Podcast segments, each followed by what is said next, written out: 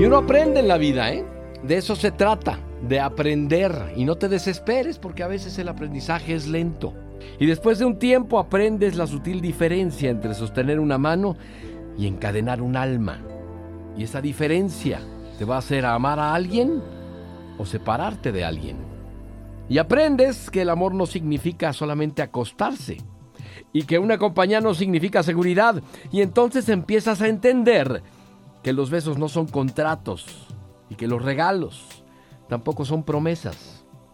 Y empiezas a aceptar tus derrotas con la cabeza alta, porque aprendes y abres los ojos para aprender a construir todos tus caminos en el hoy, porque el mañana es muy inseguro para planes.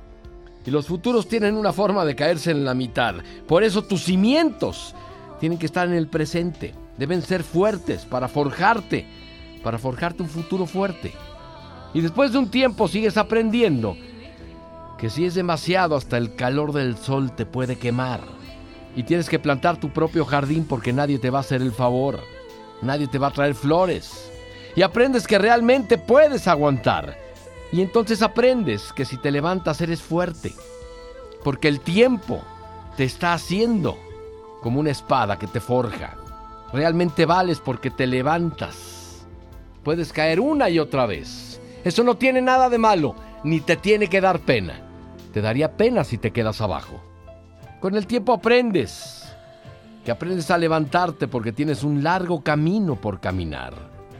Eres como Dios te ha hecho, pero en realidad llegas a ser como tú mismo te haces.